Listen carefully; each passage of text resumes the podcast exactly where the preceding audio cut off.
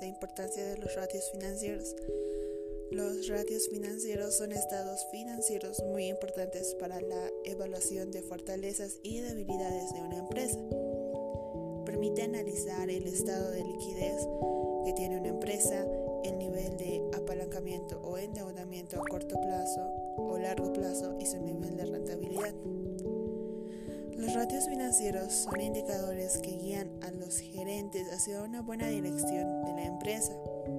Les proporciona sus objetivos y sus estándares. La importancia de este es que ayuda a los gerentes a orientarlos hacia las estrategias a largo plazo que sean más beneficiosos, además a la toma de decisiones efectivas a corto plazo. Sin embargo, las limitaciones atribuidas a este son no permiten la comparación entre varias empresas por las diferencias existentes en los métodos contables de valorización de inventarios, cuentas por cobrar y activo fijo.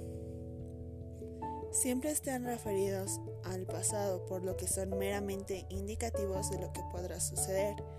Y al obtener resultados de los ratios, estos no sirven mucho si no se les da una interpretación meramente económica.